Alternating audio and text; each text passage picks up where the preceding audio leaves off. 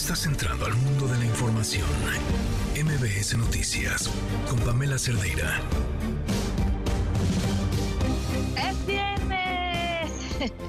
Algo se siente extraño sobre gritar es viernes cuando son ya las 4 de la tarde y aquí desde donde yo hoy los saludo es sábado a las 6 de la mañana desde Beijing, China. Hay algo sobre salir de tu país que te transforma. Y no solo eso que siempre vivimos, que es el recuerdo y la añoranza por los tacos. La comida mexicana sabe todavía mejor cuando uno la extraña, pero tiene algo mucho más poderoso. Lo primero es que acaba con todos los prejuicios que normalmente nos hacemos.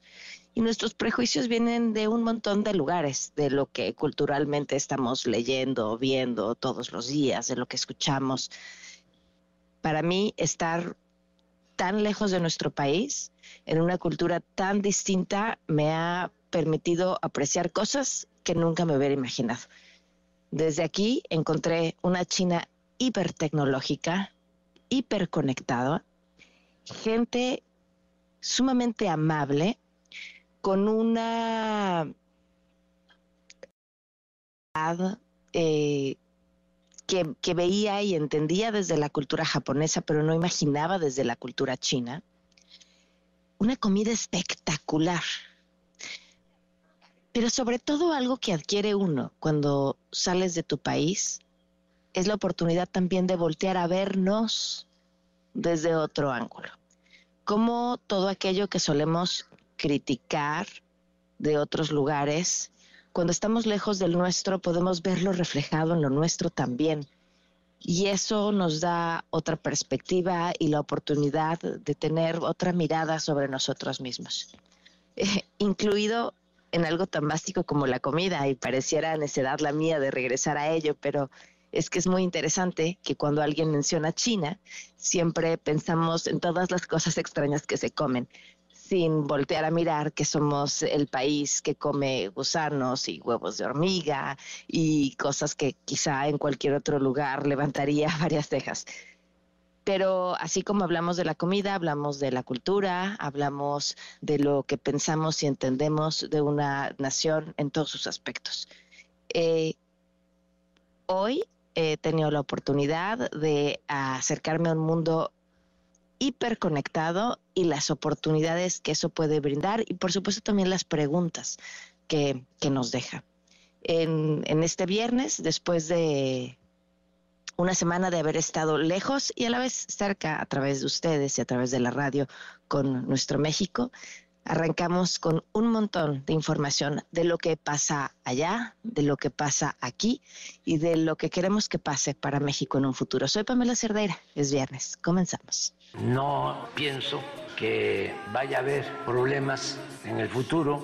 Va a ser muy bueno el porvenir para México. Desde luego se van a seguir enfrentando problemas, pero nada grave. No veo, por ejemplo, una crisis económica, financiera, como la que se padeció al término del gobierno de Salinas y a la entrada del gobierno de Cedillo. No veo la crisis de diciembre, no la veo. Y no veo tampoco que vayan a haber asesinatos políticos como se dieron en un tiempo, tocó madera, y no veo que se vuelva a la época en que dominaban los de la delincuencia organizada. No veo hacia adelante un narcoestado y no veo tampoco una amenaza de sometimiento, de intervención de ningún gobierno extranjero.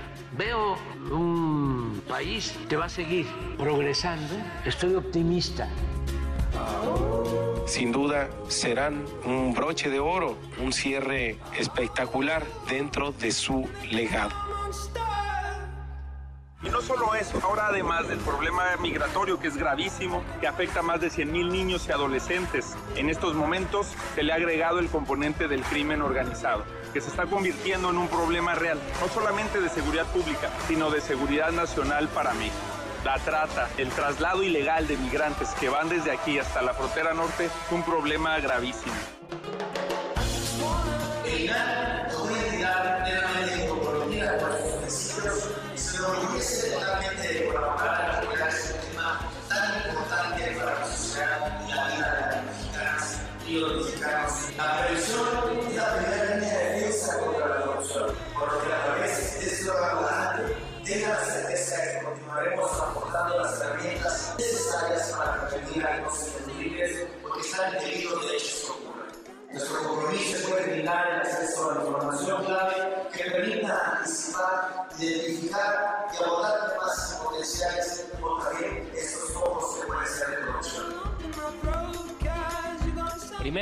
Uso ilícito de funciones. Segundo, el peculado, es decir, el desvío de recursos. Y tercero, el uso abusivo del ejercicio público. Estos delitos se pueden configurar en una pena corporal que va de 6 a 12 años de prisión. Esperamos que la Fiscalía, a través de la Fiscalía Especializada de Combate a la Corrupción, pueda darle cauce a esta denuncia y se pueda dar inicio a la carpeta de investigación.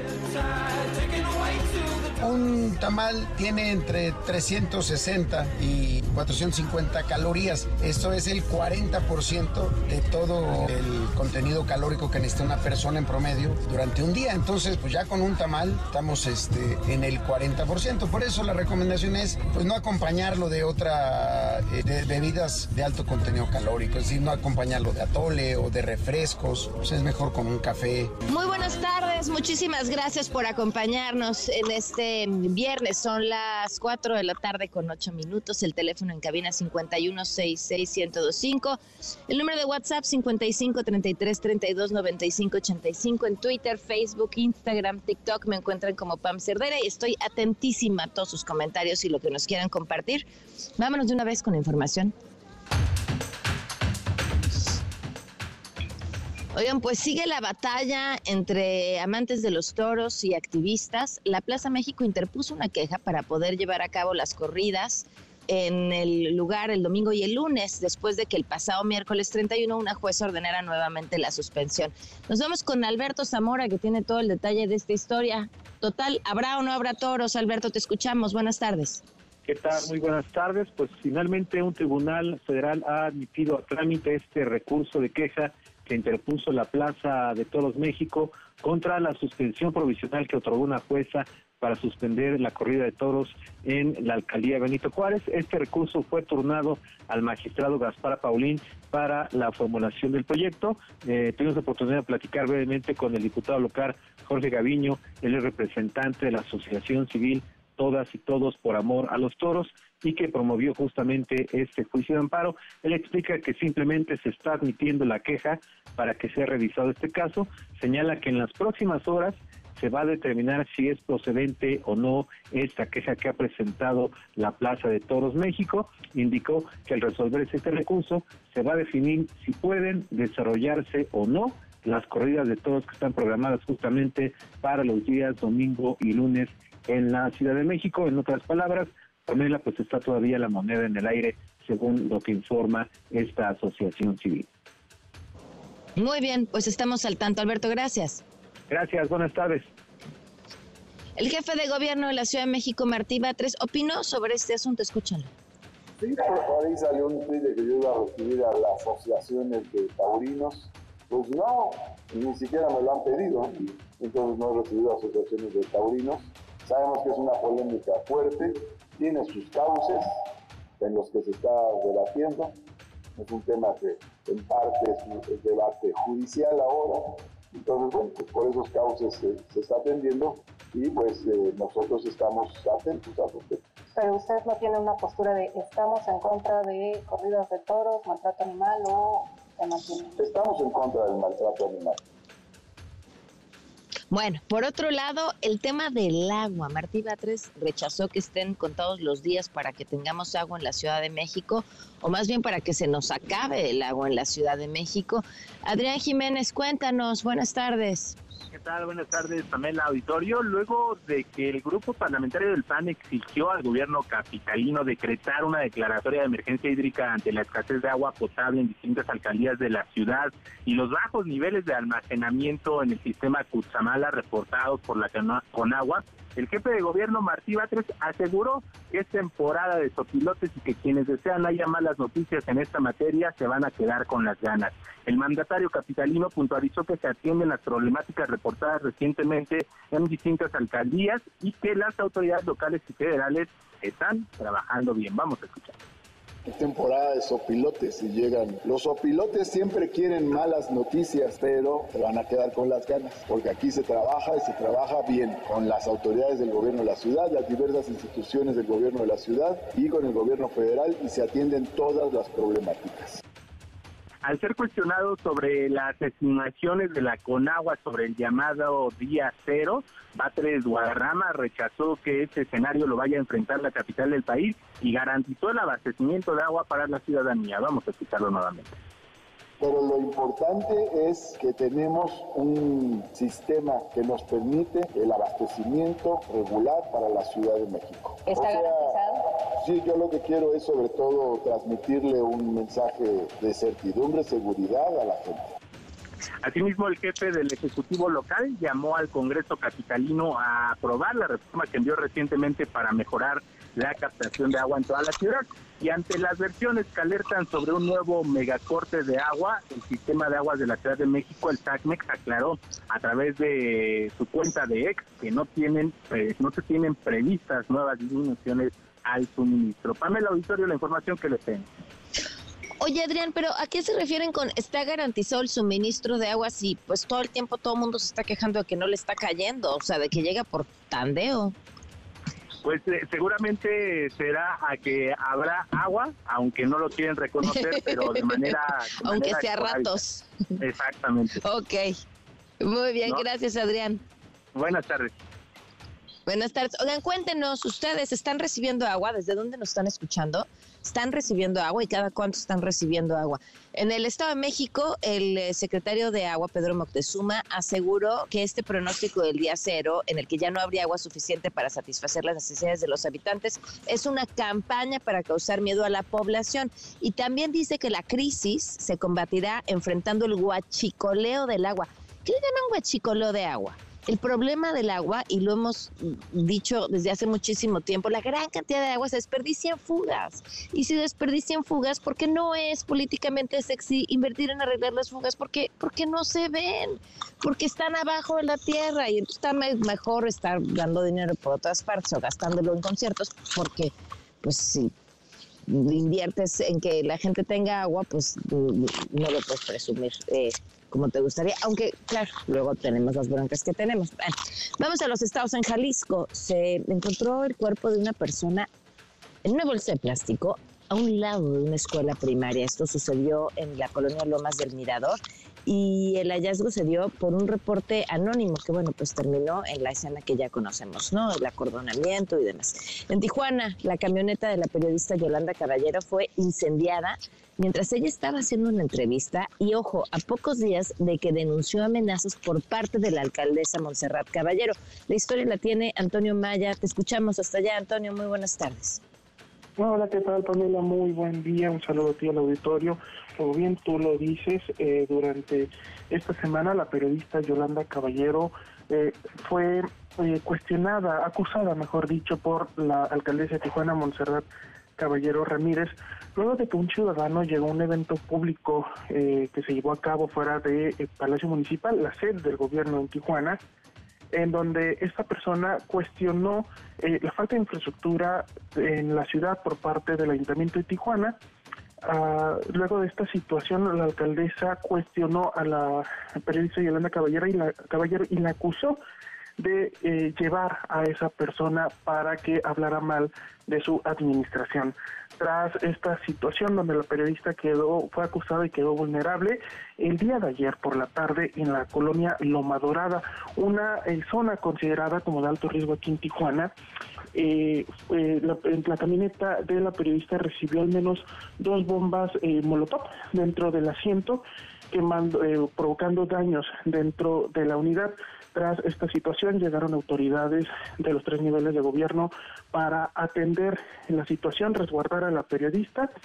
cabe señalar que en el año 2022 la periodista tuvo que ser ingresada al protocolo de protección a periodistas luego generarse una problemática eh, con el director de comunicación social de la actual administración de Monserrat Caballero, Miguel Ángel Torres, ya que eh, ella comentaba que la hostigaba por su labor periodístico.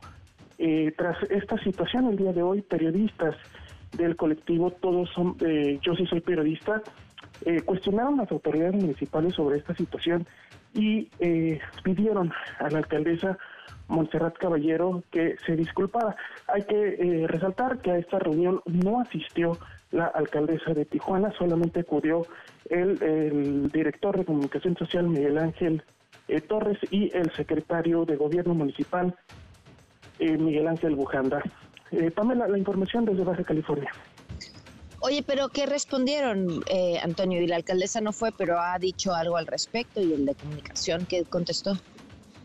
El día de ayer, la alcaldesa de Tijuana, mediante sus redes eh, sociales, un comunicado del ayuntamiento, eh, lamentaron los hechos y exigieron a las autoridades de la Fiscalía General del Estado a que investigaran sobre el tema y rechazaron estas, estas acusaciones.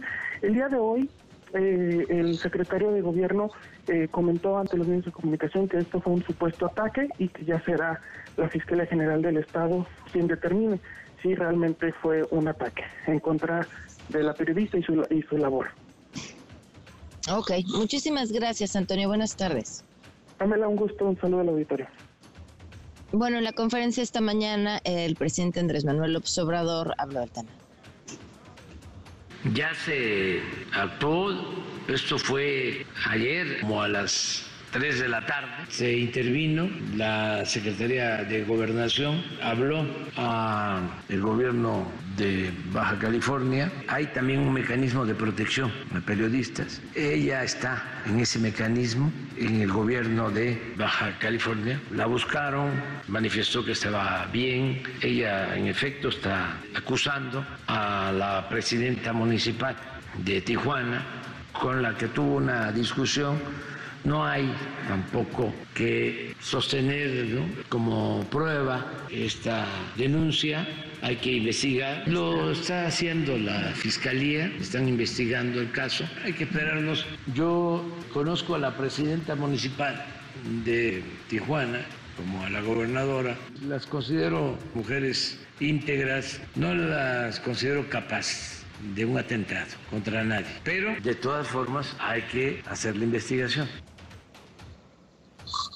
Bueno, además el presidente llamó a los mexicanos en el extranjero a que no voten por ningún candidato que esté en contra de los mexicanos, refiriéndose, por supuesto, a las constantes presiones de los republicanos. Escuchen.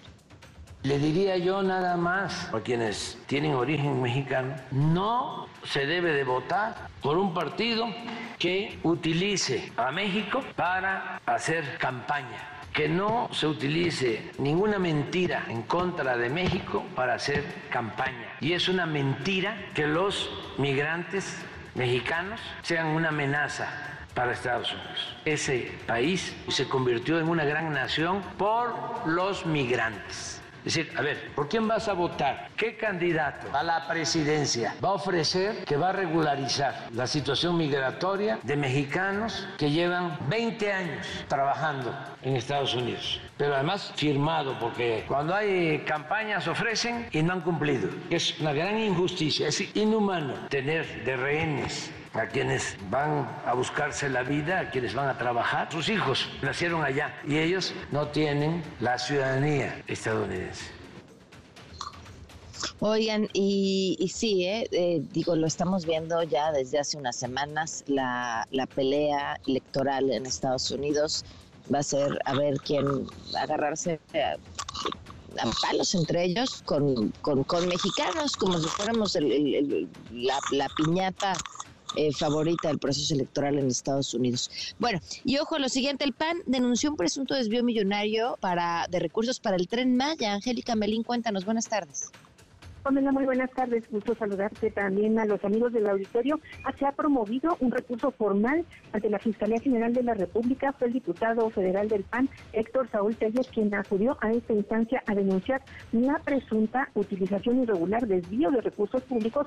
El legislador habla de 1.200 millones de dólares habrían estado en el fideicomiso a cargo del Grupo Aeroportuario de la Ciudad de México, este fideicomiso asociado a la cancelación del nuevo aeropuerto internacional de la Ciudad de México y esos recursos, eh, explicó el legislador, supuestamente tendría que haberse utilizado en seguir manteniendo la operación del actual aeropuerto internacional de la Ciudad de México y en eh, contrario a esto se fueron a la construcción del Tres Maya. Esto lo que, es lo que denunció el diputado Héctor Saúl Tellez ante la Fiscalía Especializada en materia de combate a la corrupción de la FGR. Vamos a escuchar eh, parte de lo que expuso el legislador para presentar esta denuncia en contra de todos los servidores públicos que forman parte del Consejo de Administración o formaban parte del Consejo de Administración del Grupo Aeroportuario de la Ciudad de México, pero también contra los funcionarios públicos, incluido el entonces secretario de Hacienda, que dio la autorización, primero, la indicación para que se tomaran 1.200 millones de dólares del fideicomiso a cargo del Grupo Aeroportuario de la Ciudad de México para la construcción del tren Maya.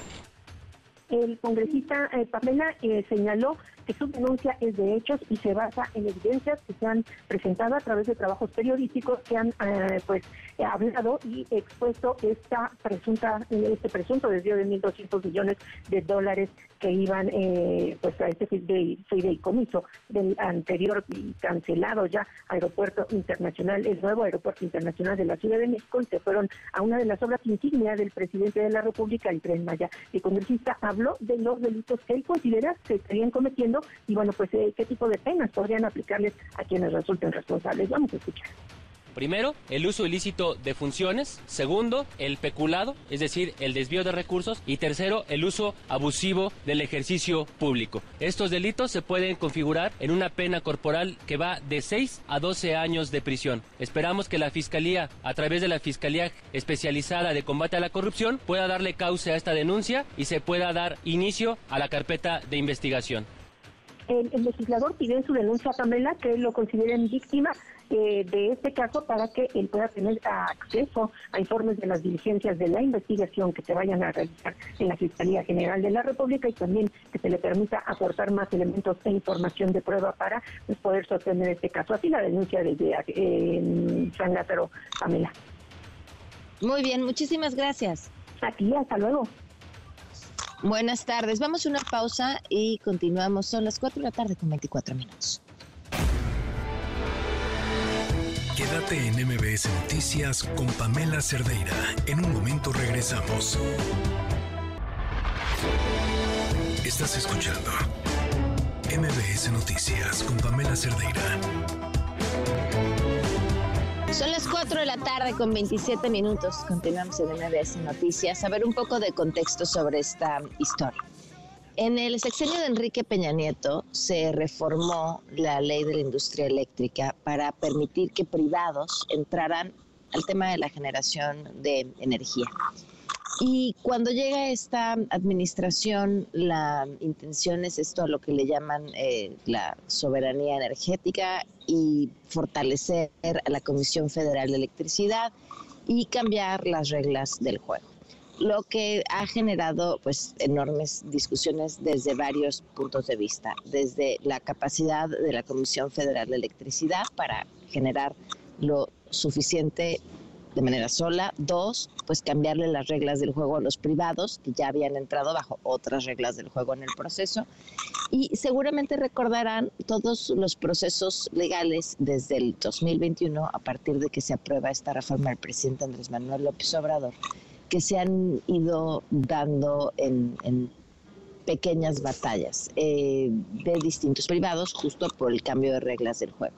Y finalmente esta semana la definición de la Suprema Corte de Justicia que echa para atrás lo reformado por el presidente Andrés Manuel López Obrador en el 2021 y que además ha provocado, bueno, pues eh, la molestia de Palacio Nacional, incluso la molestia de la ministra Lenia Batres, quien calificó el procedimiento de no haberse llevado a cabo de manera correcta, aunque los juristas le han dicho que el procedimiento fue correcto, lo que pasa es que lo que no le gustó fue el resultado.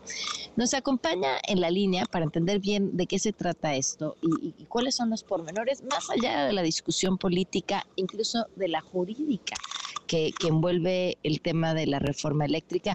Rosanetti Barrios, eh, que es coordinadora de la Mesa de Energía Xochitl Galvez, es también además una experta en el tema energético. Rosanetti, ¿cómo estás? Muy buenas tardes. Hola Pamela, buenas tardes. Muy contenta de estar contigo y tu auditorio. Gracias por invitarme. ¿Hay algo en el contexto em, que, que daba sobre el tema que sea importante resaltar o aclarar para que el público lo tenga clarísimo? Mira, me parece sí relevante eh, que el auditorio sepa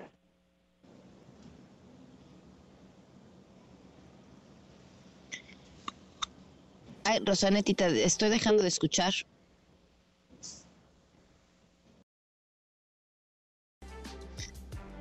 Estamos.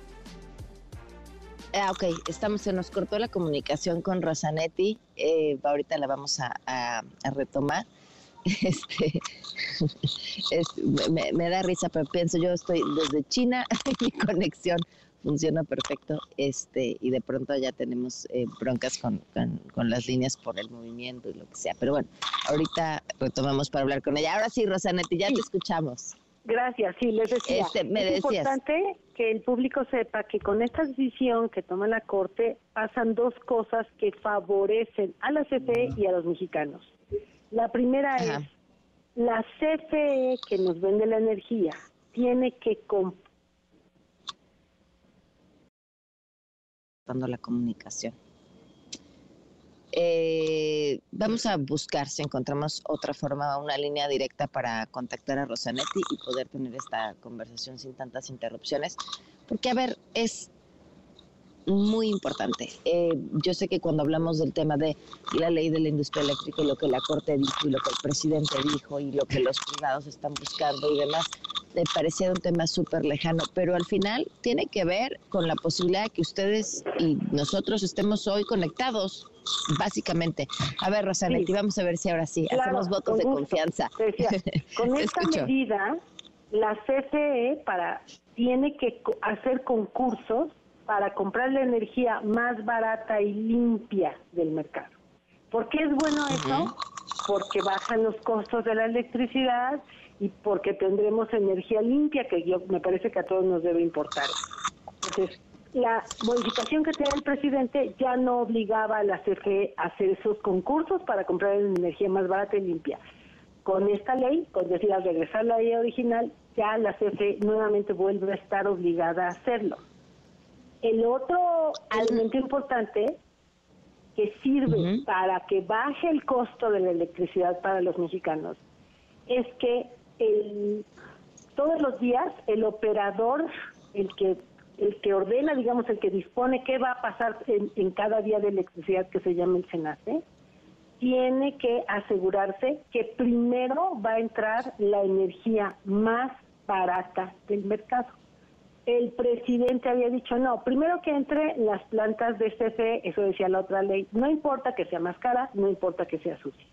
No, con esto se regresa a que primero tienen que operar, se le llama despacho, primero tienen que operar las plantas que ofrecen energía más barata a la más barata y la más limpia. Entonces, eso es fundamental para que poco a poco la energía de México sea más limpia y más barata y además haya suficiente porque porque das la oportunidad de que más gente pueda participar y concursar y vender la energía limpia y barata a la CFE. Y luego ah, otro elemento un poco para sí, te escucho. Eh, eh, no, a ver, termina y te hago ahorita la pregunta. Sí, el otro elemento es que hay una una cosa adicional que se llama certificado de energía limpia, que son unos, mm, vamos a decir, elementos que acompañan a cada concurso que la CFE tiene que hacer para comprar la energía limpia. Son créditos, digamos, que se le dan al generador para que ese generador tenga un ingreso extra que le permite otorgar, digamos, electrones limpios o validar electrones limpios a aquellas empresas que quieren tener energía limpia. Es decir, es una forma de penetración de la energía limpia nueva para México.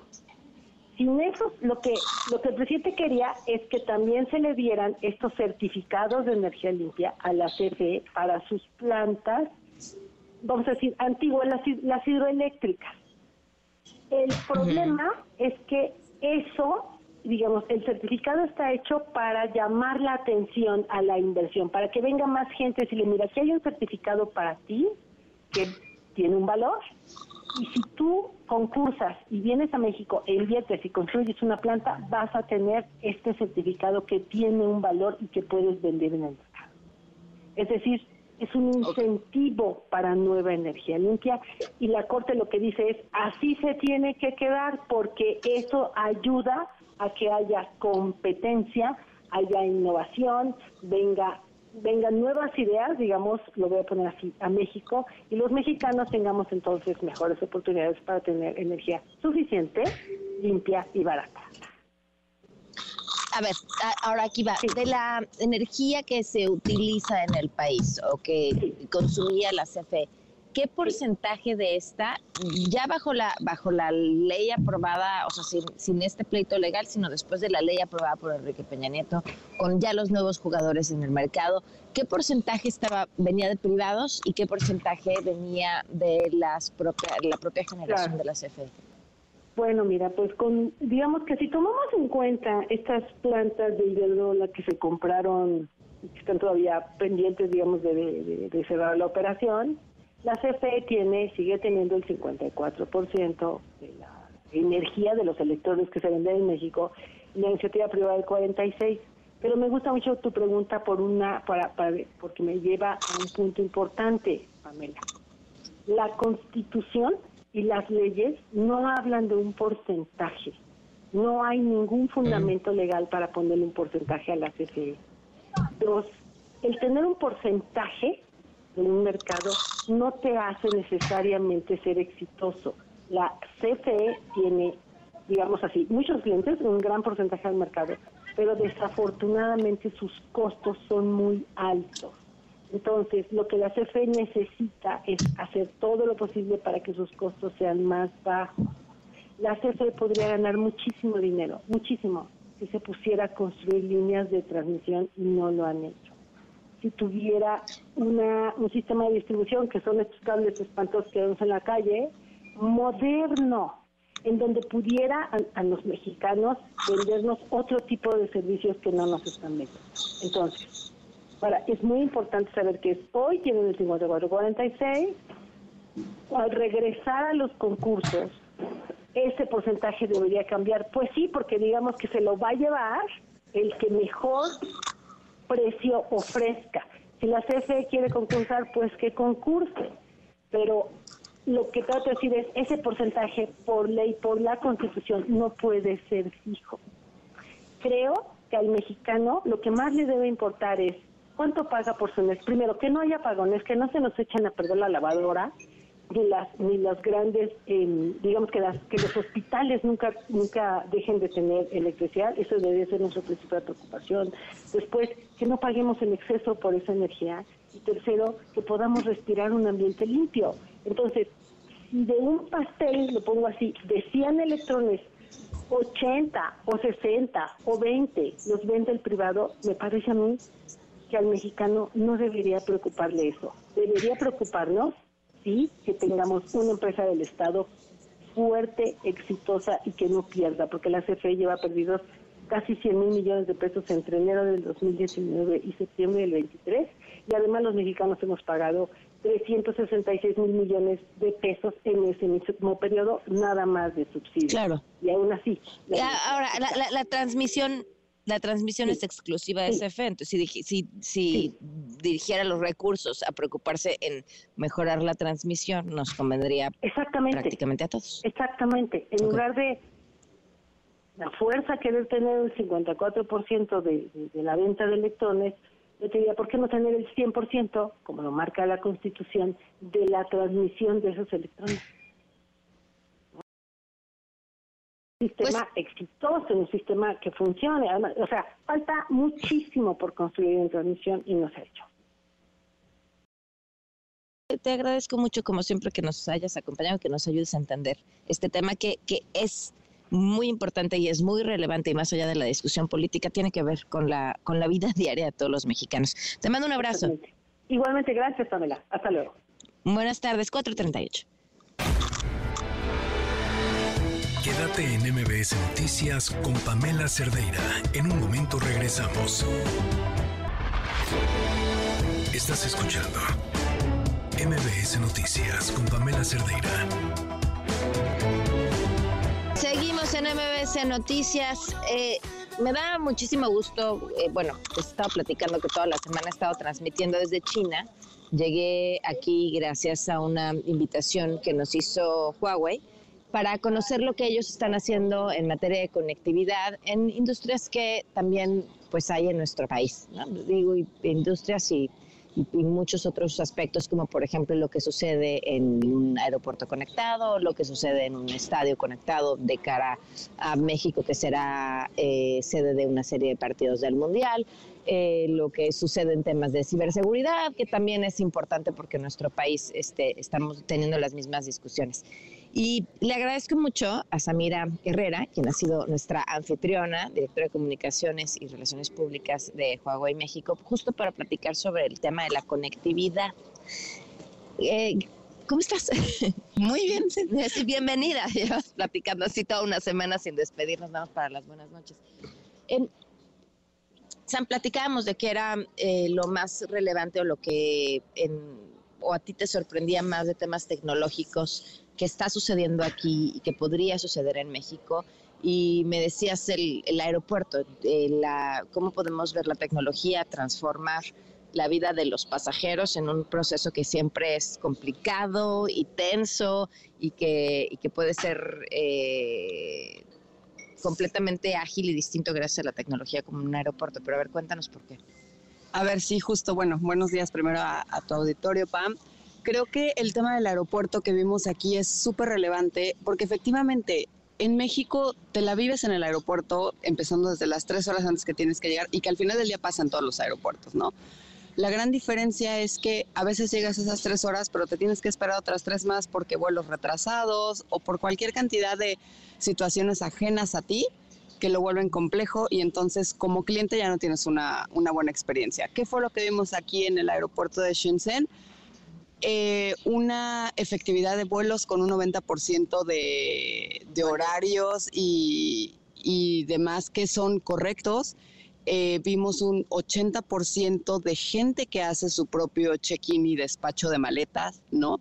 Eh, nos platicaban en el aeropuerto estos temas donde si de repente las cámaras detectan alguna conglomeración en alguna fila donde la gente esté haciendo un self-check-in o que esté teniendo la asistencia de la misma gente de la aerolínea empiezan a abrir como nuevas terminales para que esto se disperse mucho más rápido y no caigan en estos retrasos. a ver, quiero una pausita aquí en esto que estás diciendo. Si las cámaras detectan, y cuando dices si las cámaras detectan es real, es decir, no puedes tener para la cantidad de cámaras que tienes adentro de un aeropuerto el mismo número de personas revisándolo. Entonces, las cámaras, no las personas, las cámaras detectan a través de eh, inteligencia artificial y temas de machine learning que algo está sucediendo y pueden tomar la decisión de hacer movimientos o presentar una alerta a las personas que sí lo están revisando. Sí, correcto. Justo eso es lo que hace la, están las cámaras que están monitoreando y cuando hay una conglomeración se presenta una alerta, ¿no? Esta alerta nos indica hay demasiada gente en determinado lugar, en determinada aerolínea,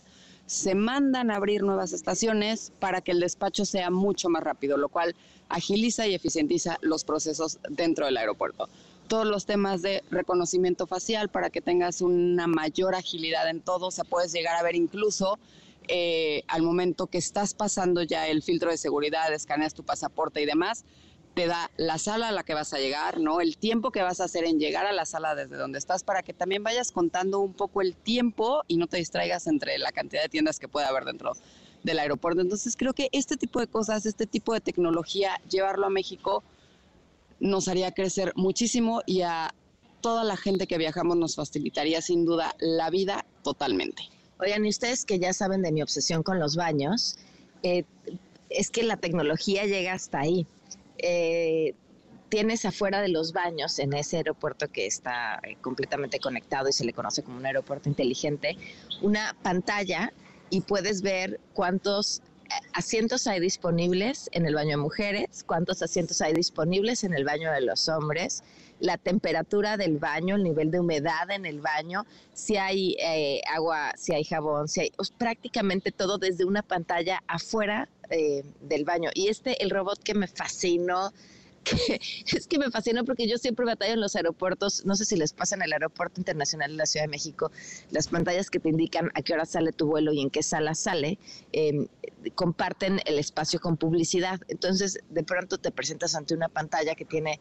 Eh, miles de datos y que te tardas un rato en encontrar el dato que estás buscando, que es el de tu vuelo, y una vez que lo encontraste, recorrerte hacia donde está tu sala y ¡pum!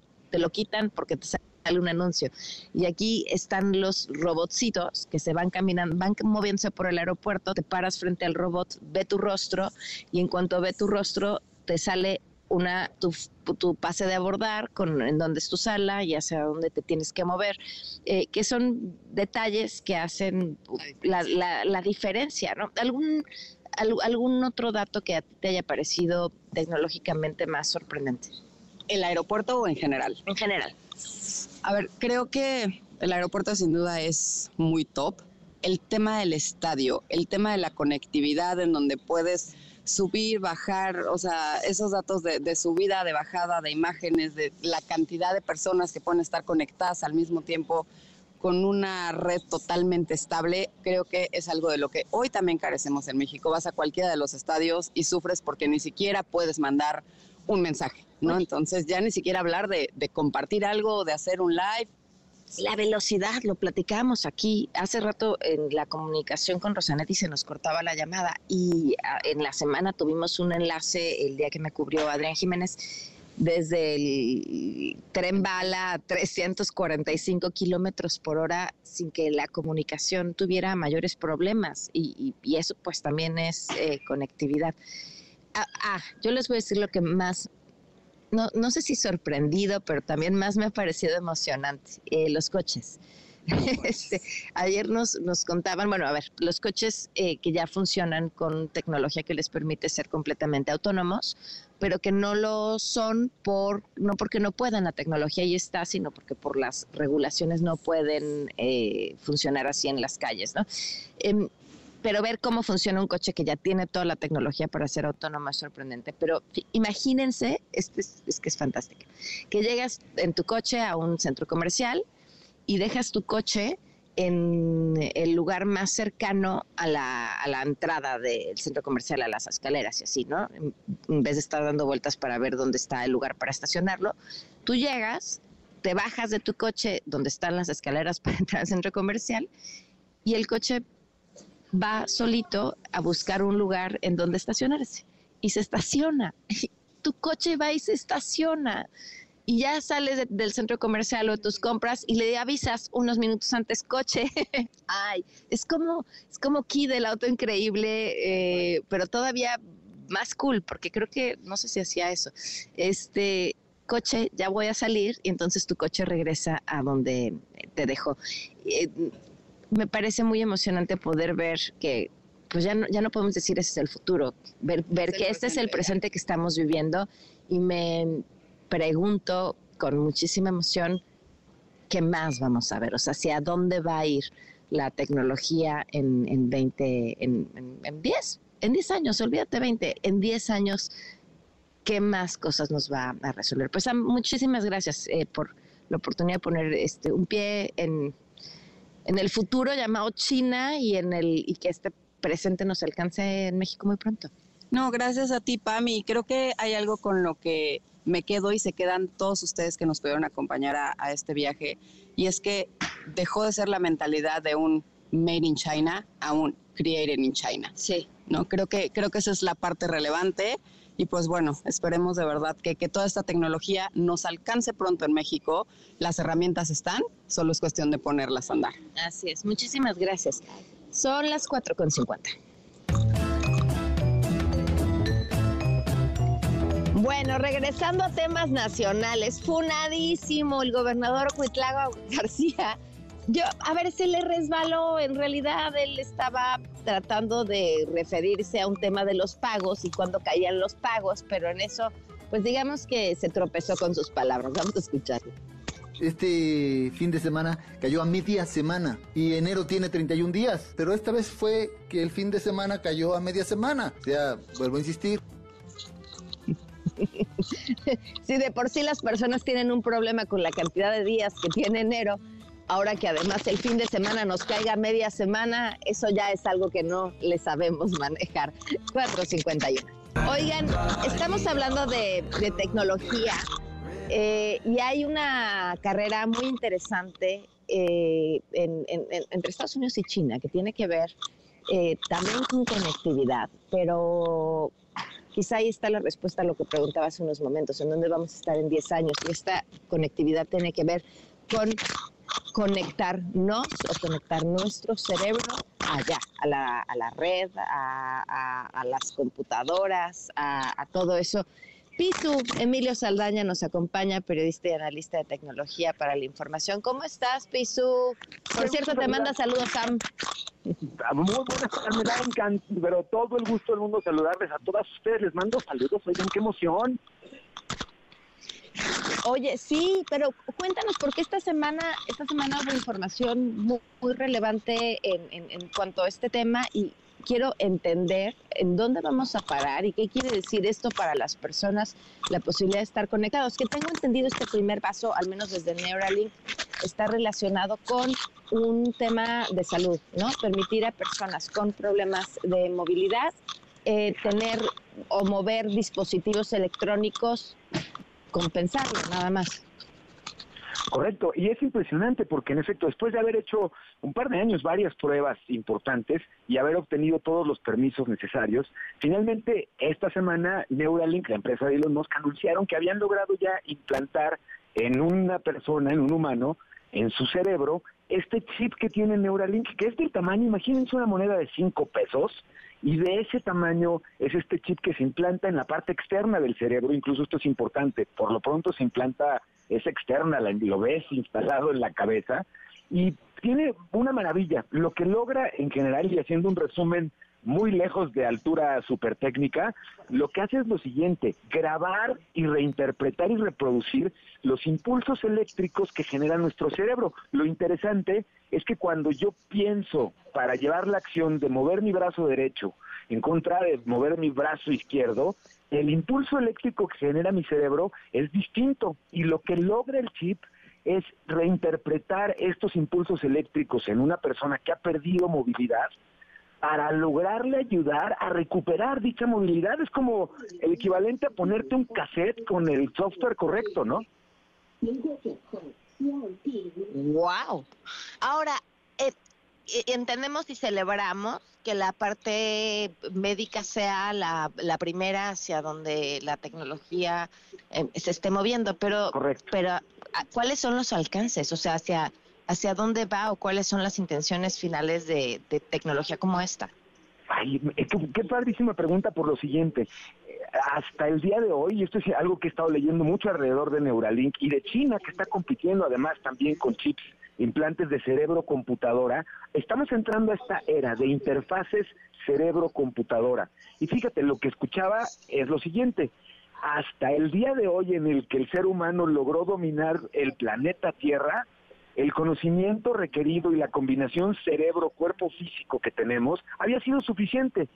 En el afán de expandir a la humanidad más allá de nuestro planeta y además haberla expandido dentro de lo digital, ha implicado un crecimiento en términos mentales y cerebrales muy importante.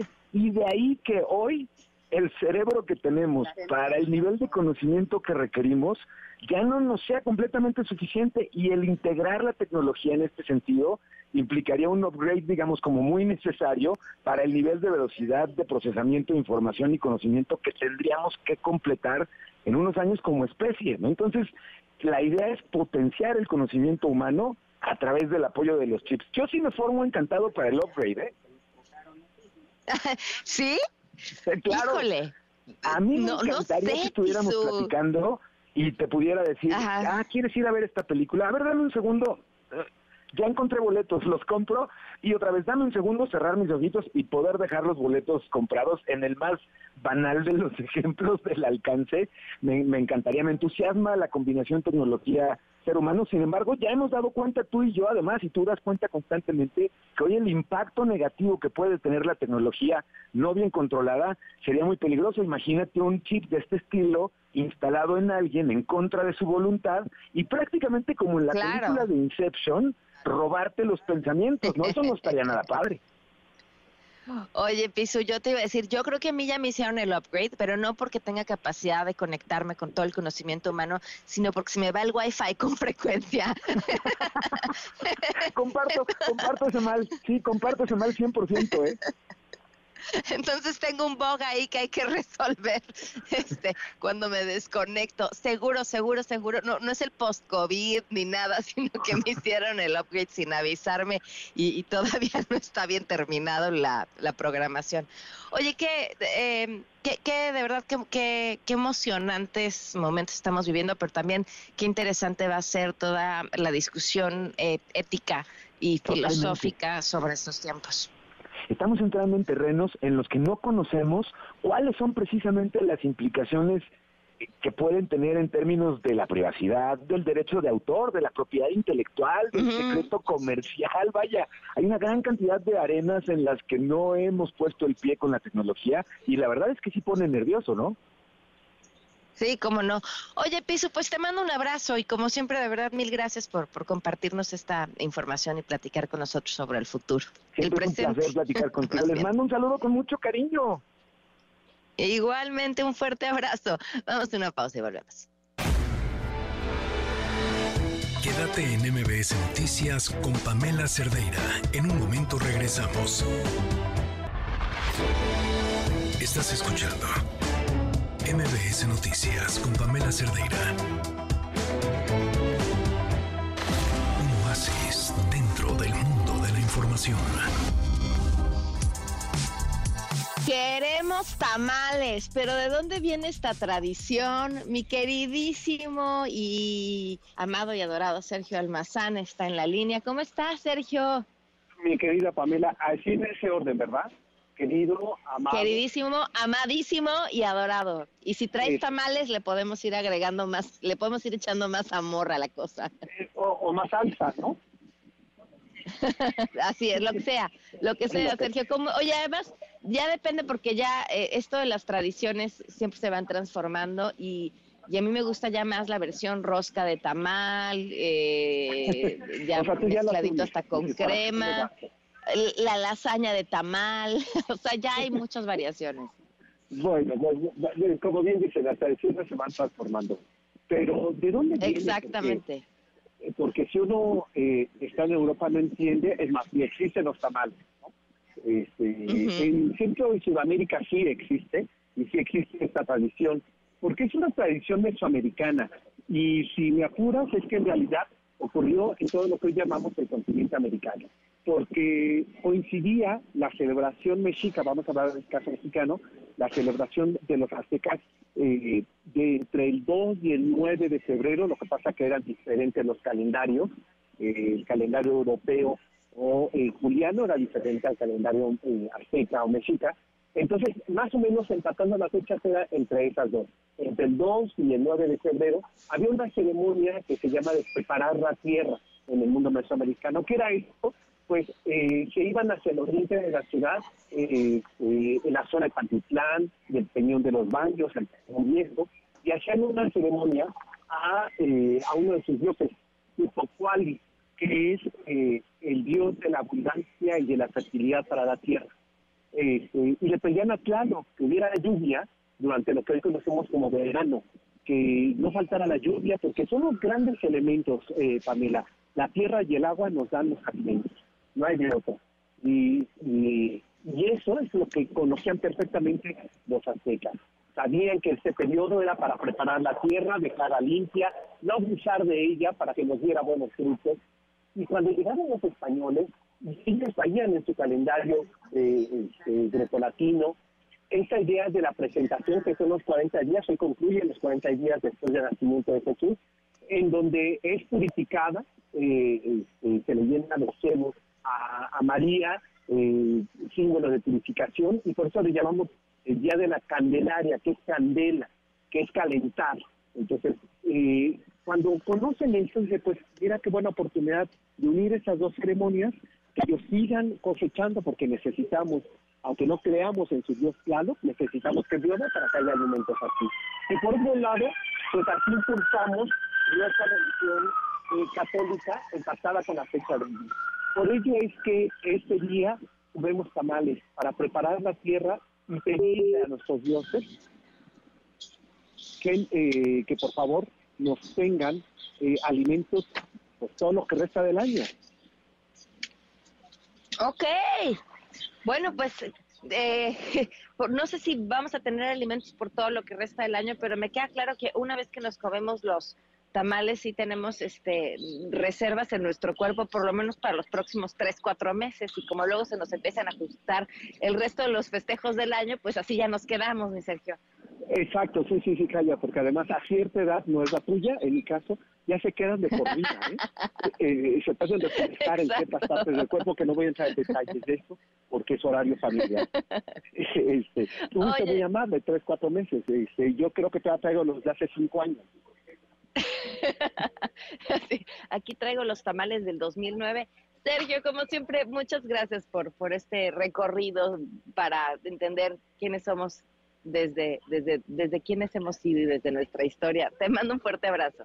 Otro para ti y por favor guárdame uno de dulce. Un tamal, Cuenta ¿eh? con ello. Lo voy a tener de China, a ver qué tal. No, no qué horror, por favor, compórtate. un abrazo fuerte para ti. Muchas gracias, Sergio. Vamos a una pausa y volvemos. Quédate en MBS Noticias con Pamela Cerdeira. En un momento regresamos. Estás escuchando MBS Noticias con Pamela Cerdeira. Continuamos en MBS Noticias, son las 5 de la tarde con 7 minutos en la Ciudad de México, las 7 de la mañana con 7 minutos en Beijing. Eh, muchas cosas que comentar, así que vámonos de una vez con información. La Plaza de Toros México informó que el recurso que presentó contra la suspensión de la fiesta brava fue resuelto a su favor, de tal forma que se podrán llevar a cabo eventos en este lugar. Y en otros temas, el coordinador de enlace con organizaciones sociales y civiles de Claudia Sheinbaum, Gerardo Fernández Noroña, fue amenazado de muerte a través de mensajes en los que le dieron un ultimátum de 30 días para que deje la vida política y el país. Eh, también informó que está en curso una investigación y probablemente ya fue ubicada la persona detrás de los mensajes. Y ojo a lo siguiente, la consejera presidenta del INE, Guadalupe Tadei, anunció que ya hay un protocolo para atender la seguridad de los que estén participando en las elecciones de este año. Híjole, miren, menos mal, hay ya un protocolo. ¿Ya cuántas personas llevamos que ya han sido asesinadas o amenazadas en este proceso electoral que apenas inicia. Eh, la información la tiene Alberto Zamora. Te escuchamos, Alberto. Buenas tardes. ¿Qué tal, Pamela? Muy buenas tardes. Así es, la consejera presidenta del INE, Guadalupe Tadei, anunció ya la conformación de un protocolo específico para atender solicitudes de candidatos y partidos políticos en materia de seguridad en el marco del proceso electoral. La consejera presidenta asistió este día a una reunión con autoridades de las Secretarías de Gobernación, Seguridad y Protección Ciudadana, Defensa Nacional, Marina, Relaciones Exteriores y también del Centro Nacional de Inteligencia, donde se presentó el plan de seguridad para candidatas y candidatos que se va a aplicar en el proceso federal y para la renovación de las nueve gubernaturas que van a entrar en disputa el próximo 2 de junio. Explicó que las autoridades brindarán seguridad y acompañamiento a los candidatos que lo soliciten en zonas de riesgo con nivel de incidencia delictiva alta, media y baja. Va a corresponder al INE hacer una solicitud formal a la Mesa de Seguridad Interinstitucional sobre eventos que requieran pues de apoyo de seguridad, como puede ser el caso de los debates eh, presidenciales. Las candidaturas tienen que solicitar al INE el apoyo que requieran y será precisamente el órgano electoral quien va a informar a la mesa de seguridad de todas las solicitudes que se presenten. También se va a crear un directorio de los actores involucrados en este protocolo de seguridad y, bueno, también se resolvió la instalación de una mesa de ayuda central a nivel federal para atender casos urgentes que se puedan presentar. Guadalupe Tadei dice que pues estaría justamente del INE coordinarse con las autoridades para garantizar un proceso electoral bien organizado y pues de paso también rechaza que haya o que haya posibilidades de narcoelecciones en nuestro país. Escuchemos pues mira, a mí se me hace que eh, hablar de eso eh, no es la, competencia que debo de, de, tener ni manifestarlo. Lo que sí te sé decir es que te aseguro unas elecciones debidamente organizadas y coordinadas en materia de seguridad para poder llamar a la población a que vote y salga a votar en tranquilidad y con seguridad. Pamela, mi reporte. Ojalá se den abasto, Alberto. Muchísimas gracias. Gracias, buenas tardes. Buenas tardes. Diputados del PRI propusieron que la violencia política de género sea una causal para anular una elección. Esta propuesta de las congresistas Carolina Villano y Blanca Alcalá es analizada ya en comisión. Bueno, a ver, pero si fuera así, no puede, no puede aplicarse para este proceso electoral finalmente, porque ya inició.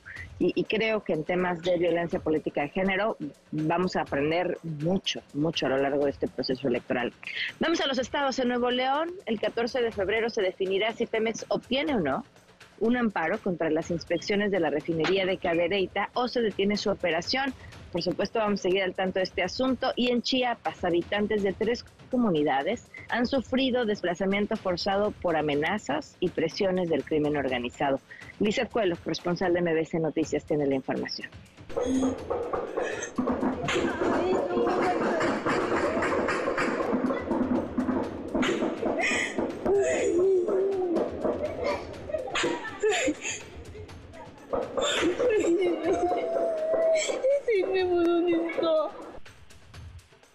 Pamela? Muy buenas tardes. Te saludo con gusto a ti al auditorio. Informarte que lo que acabamos de escuchar es el llanto y el lamento de un habitante del municipio de Chicomucelo que dentro de su hogar escuchó el tiroteo entre dos grupos del crimen organizado eh, que lideran la zona Sierra Madre de Chiapas.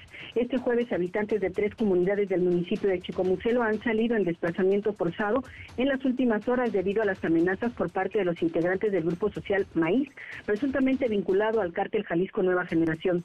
Son pobladores de las comunidades Nuevo Sinaí, San Antonio Locotal y Cuatro Caminos, quienes este jueves abandonaron sus hogares. Denunciaron a través de videos difundidos en redes sociales que la organización social inició con el reclutamiento forzado y ha obligado a los habitantes a unirse a sus filas. Escuchemos. Estamos dejando nuestros hogares, dejamos a nuestras familias por culpa del de los del maíz y el cártel Jalisco, que ellos vienen apoderándose de nuestras tierras, que nos están espujando de todo, que ellos están obligando a meternos con ellos y si no, no cedemos, matan a nuestras familias, están matando a niños, a mujeres, a todos los inocentes. Y yo al gobierno le pedimos que haga justicia, somos seres humanos y si usted está sentado, está sentado por nosotros. Las familias han escapado por las veredas y las montañas cercanas a sus localidades, cargando sobre sus ojos algunos costales y bolsas de plástico con las pocas pertenencias y ropas que pudieron sacar. En un segundo video se muestra en el momento en que una mujer que también huyó junto a dos personas más de la sierra, pues rompe en llanto y reclama, pues por supuesto, seguridad para ellos. Hasta ahora los habitantes de las comunidades de Chicomucelo no tienen permitido ingresar, ingresar a la cabecera municipal porque eh, han ellos huido y buscando refugio, principalmente en otros municipios como Comitán, Chocoltenango y Simón. Eh, hasta ahora, Pamela, las autoridades no han manifestado su postura con respecto al desplazamiento masivo de más familias de la zona sierra, quienes comenzaron a vivir este calvario desde 2021 y que en este año los hechos delictivos han aumentado. Ese sería el reporte Pamela. Dice, qué desesperación, eso, eso que nos estás contando es eh, dolorosísimo. Eh, y, y, el gobierno local qué? ¿Y el gobierno federal qué? ¿Y la Guardia Nacional qué? ¿Dónde están? Pues hasta este momento no han podido ingresar. Recordemos, eh, Pamela, que ya tiene eh, pues más de un mes que estos habitantes han ido en desplazamiento forzado. Ahora se unen estas otras tres comunidades.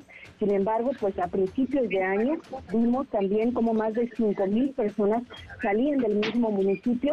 Y bueno, pues las autoridades en su momento habían dicho que iban a entrar en un operativo conjunto. Sin embargo, esto no se dio y eh, bueno, la, la, población asegura que el ejército está coludido con el crimen organizado y es por ello que tampoco quieren dejarlos entrar a tomar el orden en estas comunidades porque pues aseguran que ellos han visto pues este tipo eh, de colusiones entre pues las autoridades del ejército y el crimen organizado y bueno pues ellos han decidido mejor salirse de sus comunidades e ir a buscar refugio a otros municipios.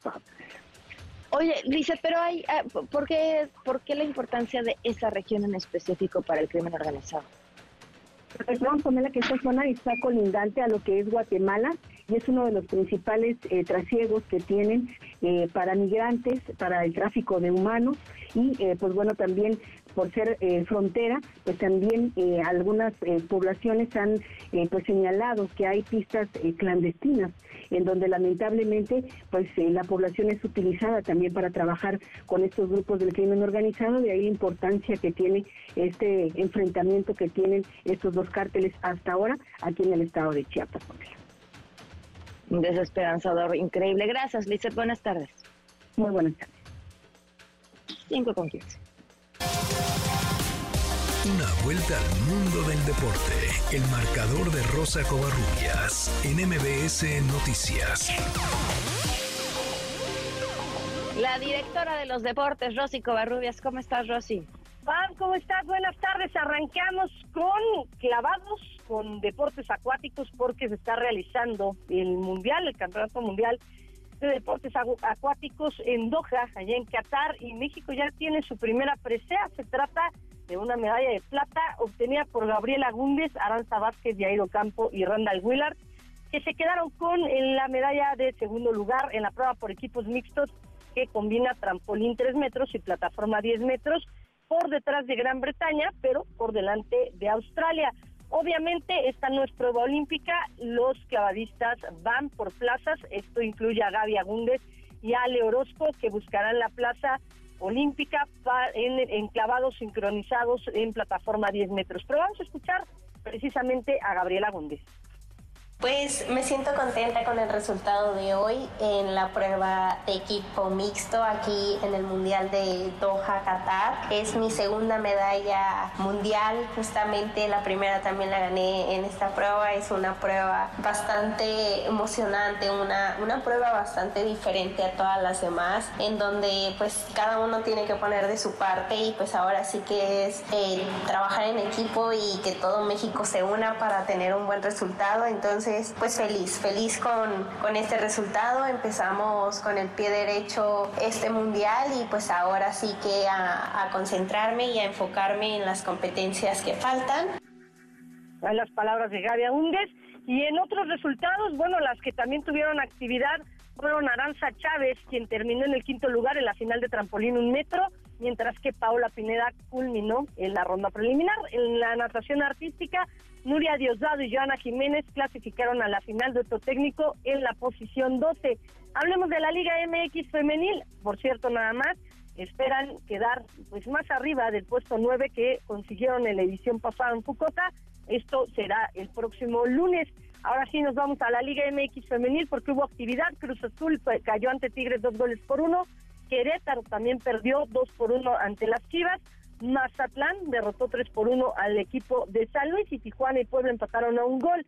Hablando de fútbol mexicano, el fin de semana el partido más atractivo de esta jornada 5 será el de América en contra de Monterrey, partido que se llevará a cabo en el Estadio Azteca.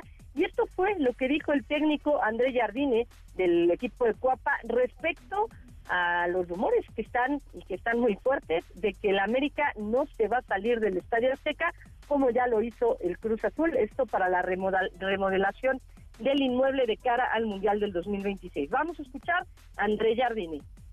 É um tema totalmente entregue à direção. Neste aspecto estamos calmos porque igual ao tema de los jogadores, a direção está lista para qualquer cenário e bem, nós temos que estar preparados para jogar. Creio que a América tem demonstrado que, que, que joga bem em qualquer cancha, que, que tem condições de, de adaptar-se a qualquer cenário. Claro que a Azteca nos cai muito bem em nossa casa, queremos jogar ao máximo ali, mas bem, não é um tema que nos preocupa e bem, o que, o que decidirem a vamos a estar bien de cualquier forma. Una de las palabras de André Jardine y bueno, eh, los otros partidos que podrían llamar la atención, hoy arranca la jornada con el Querétaro Cruz Azul, Puebla ante Mazatlán, Toluca estará recibiendo al conjunto de León, otro partido que llama la atención, el de Tigres Pumas, Pachuca en contra de Tijuana y el próximo domingo cierra la jornada 5 el Atlético de San Luis en contra del equipo de las Chivas. Mencionar que en el béisbol de las grandes ligas se dio un comunicado, los Yankees van a jugar en la Ciudad de México, esto contra los Diablos Rojos, la franquicia neoyorquina anunció que tendrá una miniserie de dos partidos de exhibición en el Estadio Alfredo Harpelú el domingo 24 y el lunes 25 de marzo.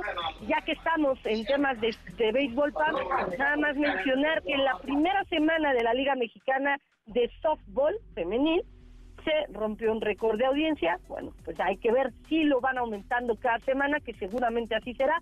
46.189 aficionados asistieron a los estadios, esto en la primera semana de la Liga Mexicana de Softball. Pam, la información deportiva.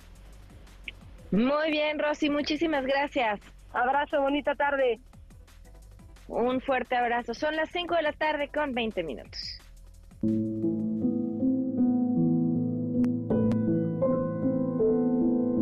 Pamela en MBS tiene para ti dos pases dobles para la obra Consentimiento. Con Mariana Tavira y Juan Manuel Bernal. La cita es este 20 de febrero a las 19 horas en el Teatro Esperanza Iris. Para ganar, dinos tres secciones de este espacio y llama al 55 51 66 1025.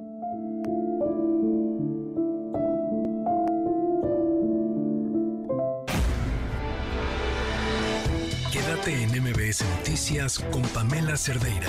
En un momento regresamos.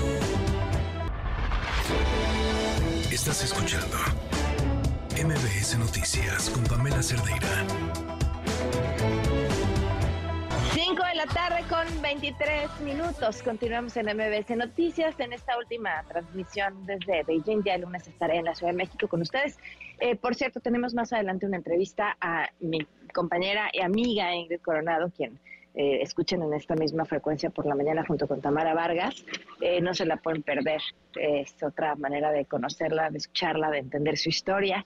Eh, pero antes de eso, nos vamos con la grandísima L. Figueroa que nos tiene los premios del bienestar. Hola, ¿qué tal? Sean todos bienvenidos a los Premios Bienestar, los únicos premios que no piden identificación para ingresar. Comenzamos. Entrega de la tarde es la contraseña guinda y es para Jesús Ramírez Cuevas. Por la transparencia mostrada en audios y en el robo, no hackeo, pero sí robo, pero no fue filtración, pero no sabemos qué fue porque se está investigando. Démosle un curso de manejo de datos personales. La segunda entrega de esta semana es La Paloma de la Paz y es para Andrés Manuel. Por el gran humanismo que reparte entre abrazos a sus aliados proveedores de sobres amarillos. Démosle un par de otros datos en el sistema judicial estadounidense.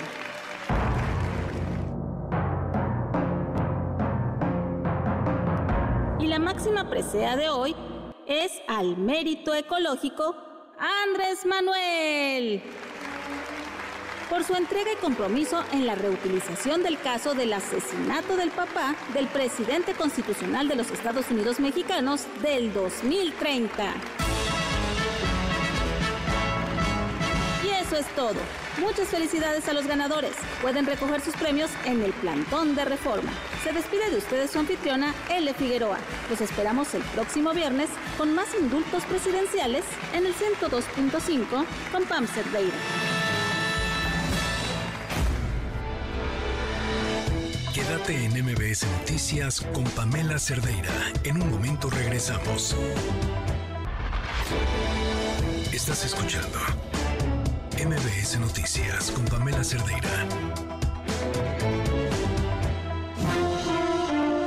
Estimado público, antes de iniciar con nuestro show, les recordamos que está completamente prohibido usar cámaras de video, cámaras de gases, cámaras de autos, tablets, cubrebocas. Porque no me lo recomienda. Mascarillas. ¿No sirven las mascarillas? Credenciales de lector falsas. Dan asco, güey. Computadoras. Y sobre todo, queda estrictamente prohibido alimentar a nuestros invitados. Bienvenidos al Circo Liceum, el lugar donde se enfrentan la razón y la nación. ¡Comenzamos! Advertencia. El siguiente segmento no es presentado por nadie en todo este programa. Conduce, escribe, encanta y, y aunque ella no es una persona con un estilo de vida polémico, al contrario, me parece que es bastante eh, incluso reservada. Las redes sociales la aman, Ingrid Coronado. Gracias. Me da risa porque dices, no es polémica. Yo no quisiera ser polémica, pero yo hago, ah, ah escándalo trending. Es cierto, te, per- te persigue, te persigue la polémica. Eh, Sí, y ¿por te qué? juro que busco, ¿no? ¿Por Así. qué? Pues no sé. Te juro que no sé. Así. Intento que sea diferente. Intento verle el lado amable, Ajá. ¿no? El lado positivo. Bien dicen que no hay publicidad que sea mala, pero se los juro que Eso a es veces, a veces me da risa, porque digo, lo cuidé así de que para que no hubiera y encontraron que Algo inventar. con qué hacer polémica. Inventado, pero lo encontraron.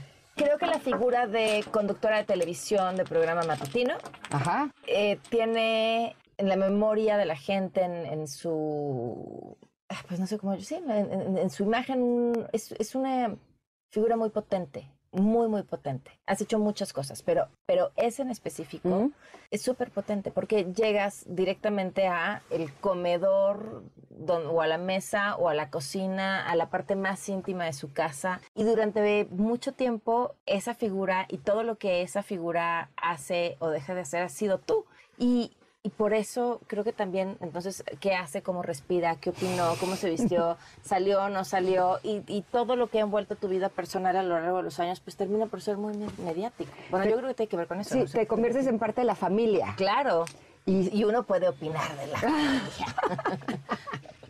Pues no sé si tenga que ver con eso. O también ha habido ciertos personajes Sí. eh, alrededor de mi vida que Ajá. pues también han ayudado a Ajá. que eso suceda. ¿Tú no hubieras querido que fuera así? No. No, yo con mi vida personal soy súper celosa, cuidadosa. O sea, si se fijan, no publico a mis hijos. Ahorita no publico a mi novio. Trato de no mostrar mucho de estilo de vida. Ah, ¿quién es el novio? ¿Quién es el novio? No, nadie sabe quién es el novio, más que yo. A ver, eso, y eso el tema de los hijos no es fácil, ¿no? Porque de pronto, como cualquier mamá, quieres compartir la foto, el logro, el hoy son las redes sociales, pero antes era el mira, te enseño que, ¿no? Y le enseñas a la persona que tienes al lado. Y para muchas personas que se dedican a trabajar en los medios o que viven de sus redes sociales, compartir información de sus hijos es incluso una fuente de ingresos. O de ingresos o de que te manden juguetes gratis. O sea, no, no compartir cosas de tus hijos es un ejercicio de autocontrol. Es dificilísimo. Porque yo quiero presumir a mis hijos. Claro. ¿No? Y es algo que queremos hacer todos los papás. Presumir a nuestros hijos, que el mundo vea que el maravillosos son nuestros hijos. Y cuando veo, sobre todo cuando eran más chiquitos, que de pronto hacían gracias o que de pronto eh, decían cosas como muy divertidas, ¿no? O ahorita incluso sus logros, ¿no? Eh, que ya son un poquito más grandes, pues... eh, o sea, soy creadora de contenido. Entonces Claro. mi pensamiento está pensando en muchas veces cosas que puedan funcionar y que a la gente le puedan gustar. Y hay millones de cosas a mis hijos que les encantarían.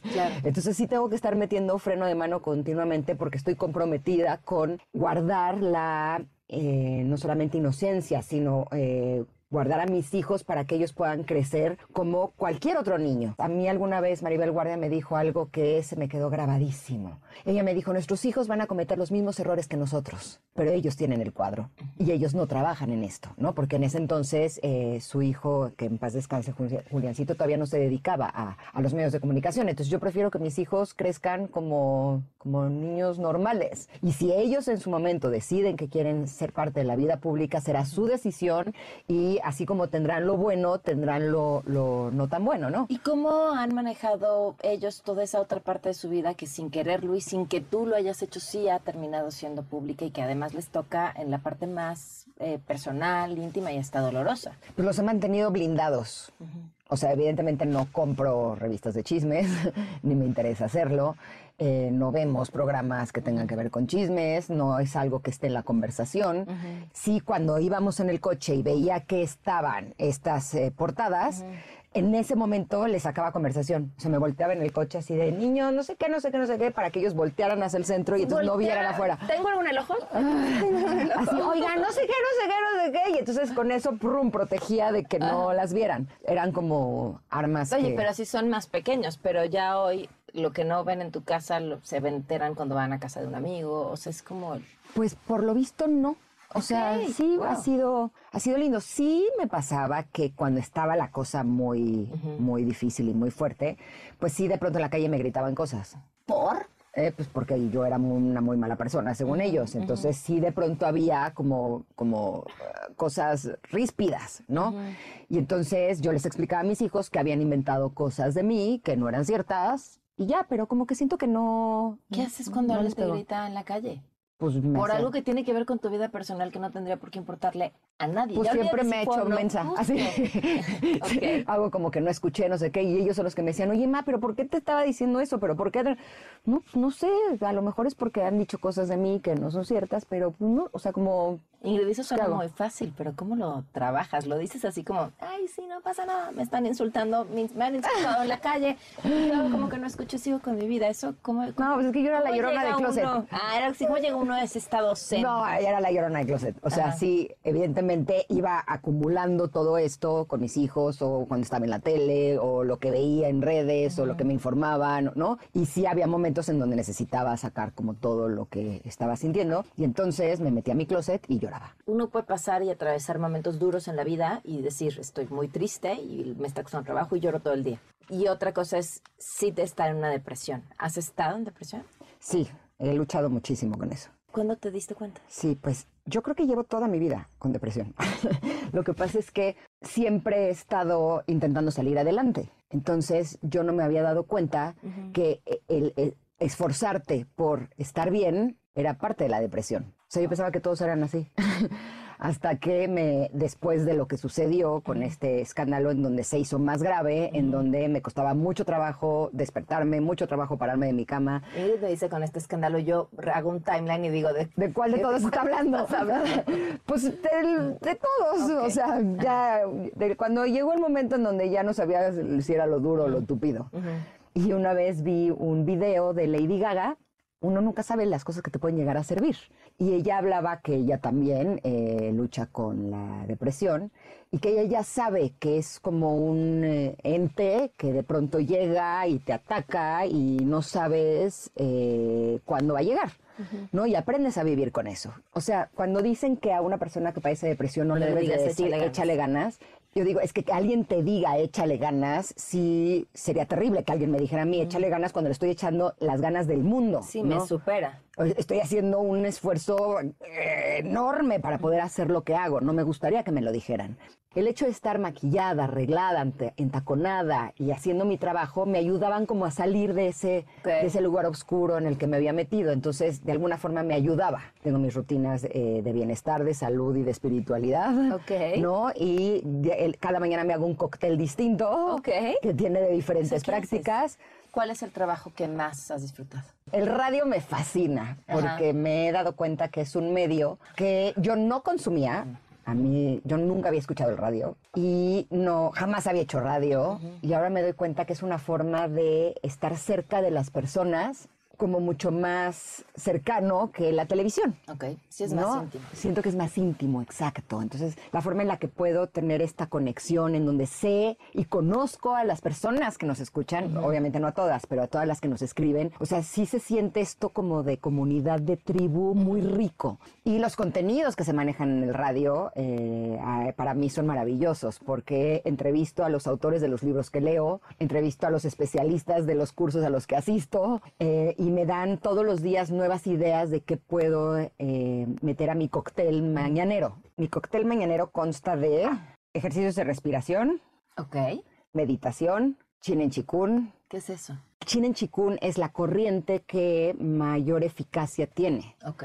Y ese sí, si tú lo ves, parecería como un baile de tai chi, o sea, son, son como movimientos, ¿no? ¿Cuánto tiempo le dedicas a eso? Es como si fuera una especie de ejercicio en la mañana. O sea, el- una vuelta, porque es como si fuera un baile. Ok. O sea, tiene una secuencia Ok. de movimientos. Entonces, una secuencia del ponchín con dinfua, que es el que a mí me gusta, del chin en chikun, Ok. eh, dura como 12 minutos. O sea, ya olvídate hacerlo, nada más aprenderte los nombres. Sí. Lo- creo que lo pronunciaste mal, no es cierto.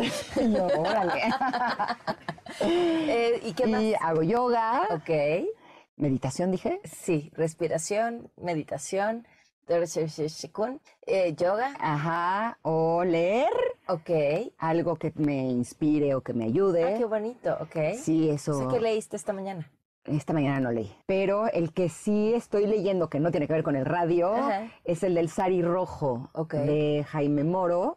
Javier Moro, que es la historia de el hijo de Indira Gandhi, Ok. Que se casó con una española. Pero eso, son- Digo, con eso- una eso italiana. es parte de tu ritual de la mañana, darte tiempo para leer, aunque sea eso. A veces sí. Ok.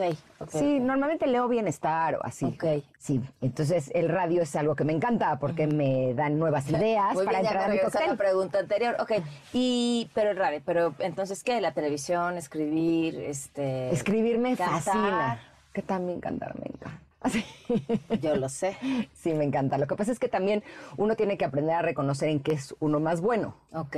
Y podría decirte que el canto es de las cosas que más trabajo me han costado en la vida. Ok. Me cuesta mucho trabajo. Pero además por ahí empezaste, ¿no? Sí, pero pues en Garibaldi éramos ocho. Entonces, pues no. Sí, podrías hacer lip sync, no pasaba nada. O sea, y tampoco era un grupo que se caracterizara por las grandes voces. Pero cuando salí de Garibaldi, como que dije, pero es que a mí me gusta cantar. Y era consciente que no tenía el talento para ser una solista y cantar como Yuridia. Ok. Entonces eh, me he puesto a tomar clases de canto a lo largo de varios años y lo estoy haciendo mejor. Ok. Pero todavía no canto como Yuridia. y no sé si esta vida me vaya a alcanzar. Porque uno necesita tiempo para el kung fu, el huachicain, el, este, el, todo el cóctel no, mañanero. porque eso es en la mañana. Vamos a una pausa y volvemos.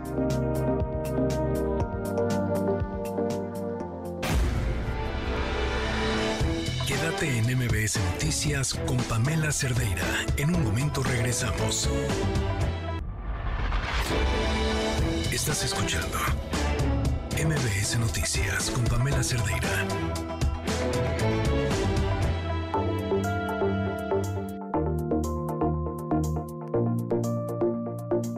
Estás aprendiendo ahorita? Ahorita eh, estoy con el canto, con el pádel. eh, estoy activando el kundalini. Ok. Estoy tomando clases de filosofía, de cómo los filósofos estuvieron trabajando y descubriendo el deseo. Esa la tomo los jueves, eh, los lunes tomo cábala. Ok. Sí, ya sé, soy súper nerd. No, bueno, pues te gusta aprender. Lo que más me emociona en la vida, eh, a nivel principalmente profesional y personal, es entrevistar. Ok.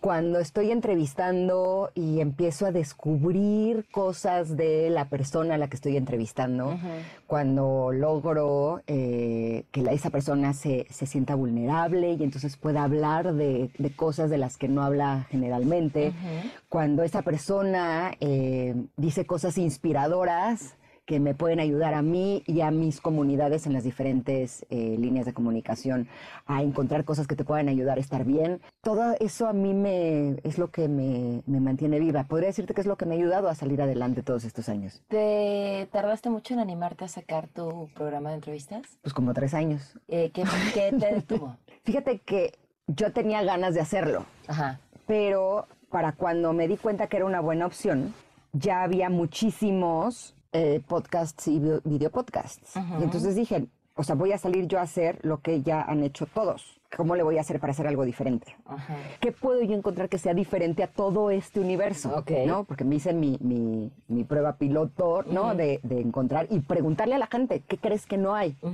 Hasta llegar al punto de encontrar que mi área de oportunidad, que es las relaciones de pareja, no había...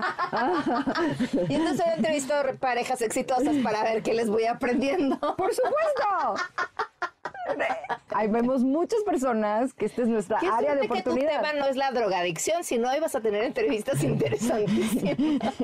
Pues mis entrevistas son interesantes. No, yo, yo lo sé, yo lo sé, yo Porque lo sé. te juro- Más este, rudas, que quisiera decir. Cada capítulo me dicen cosas que digo, ya entendí por qué mis relaciones personales no habían funcionado. ¿Cuál es, ¿Cuál es la lección que has aprendido Tengo hasta ahora? muchas. O ¿Ya sea, se fijaron todo lo que hace por ahorrarse a la terapia? Muy bien. No, también voy a terapia. Lo que pasa es que cuando el área de oportunidad es tan grande, cuando el, el boquete es un socavón.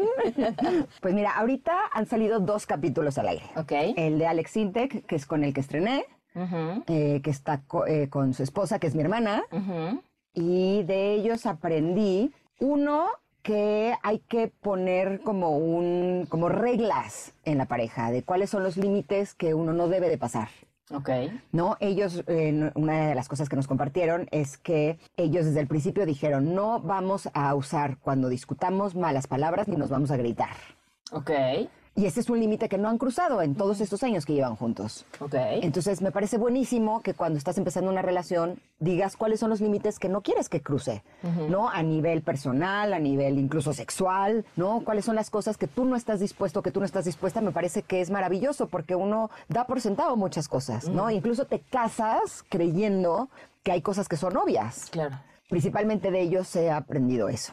El segundo capítulo eh, estuve con Fer Broca y nos dio un decálogo así de por qué las relaciones no funcionan. Desde cuando estás soltero o soltera, por qué no, no tienes pareja o por qué cuando has intentado tener pareja no ha funcionado. Cuando estás en una pareja que es una pareja tóxica o difícil o que tiene algún tipo de vicio, qué es lo que puedes hacer para salir de esa relación.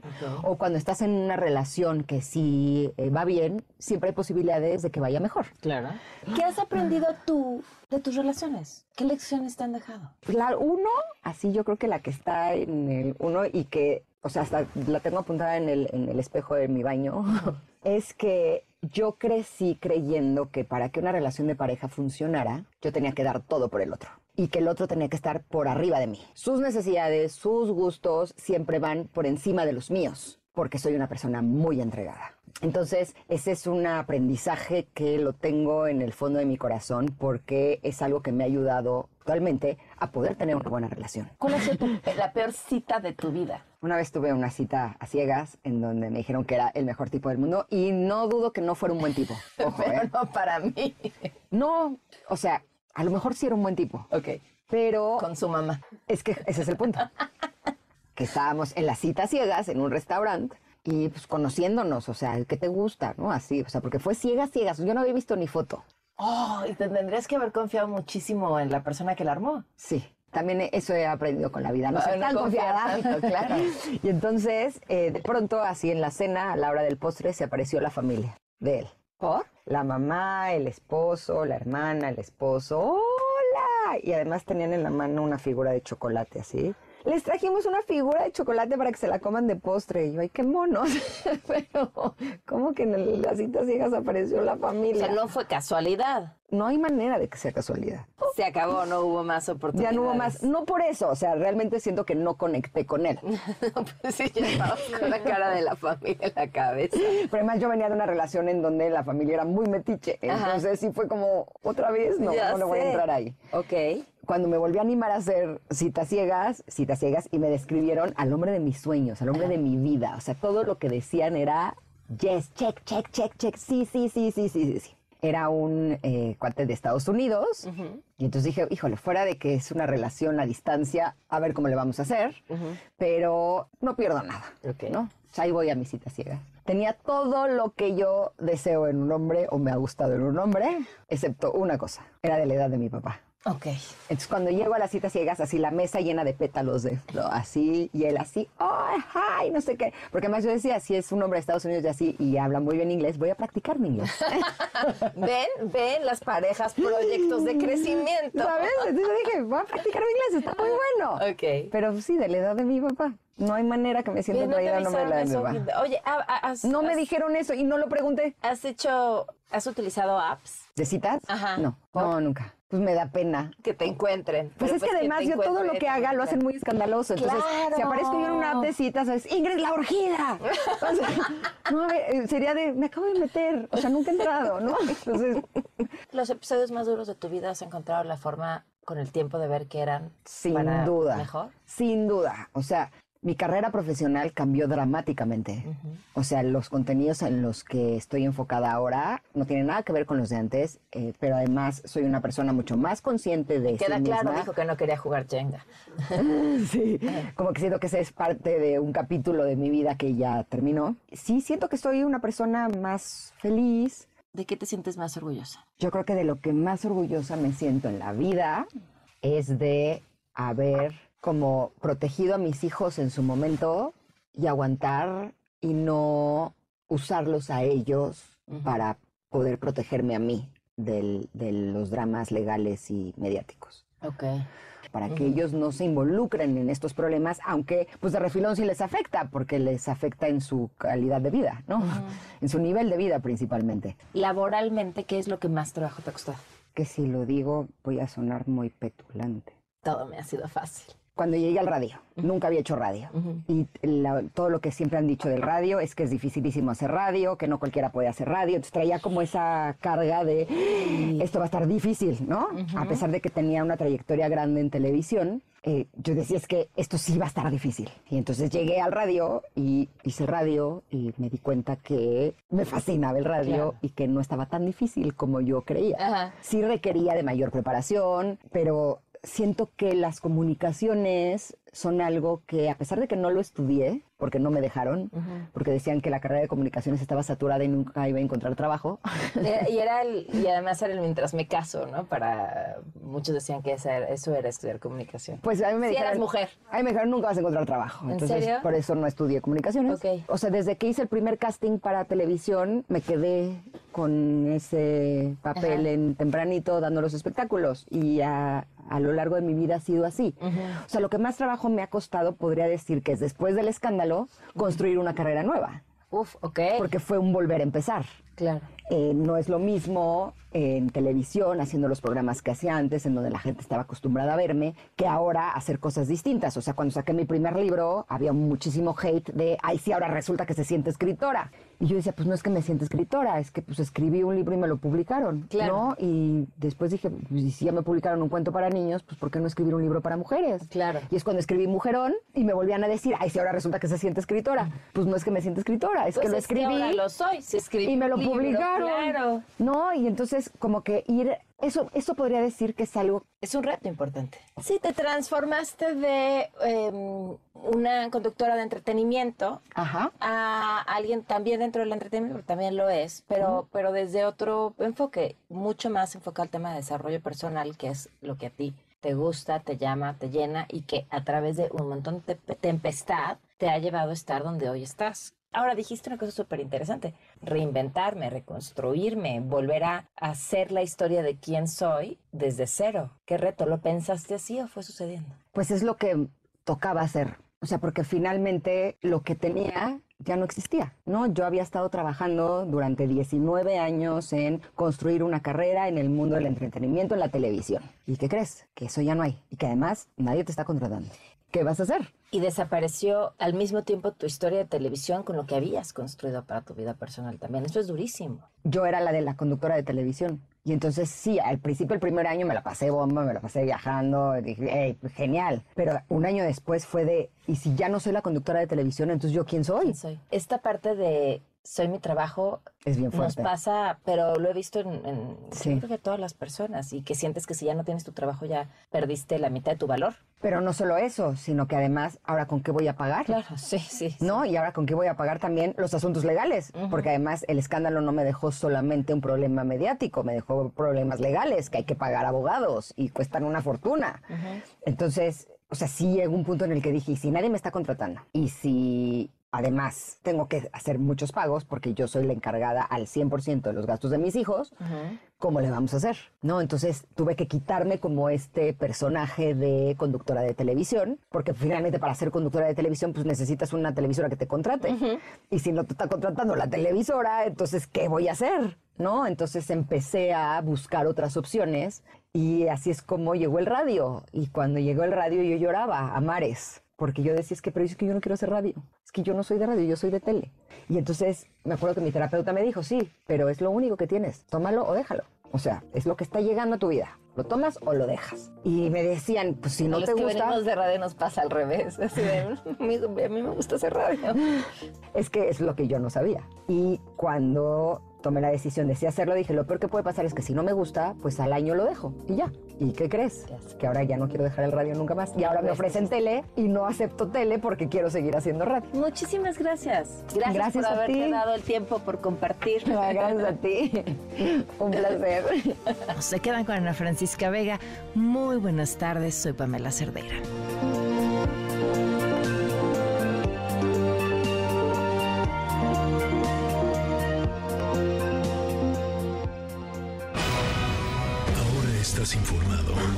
Nos escuchamos la siguiente semana con las noticias que tienes que saber. MBS Noticias con Pamela Cerdeira.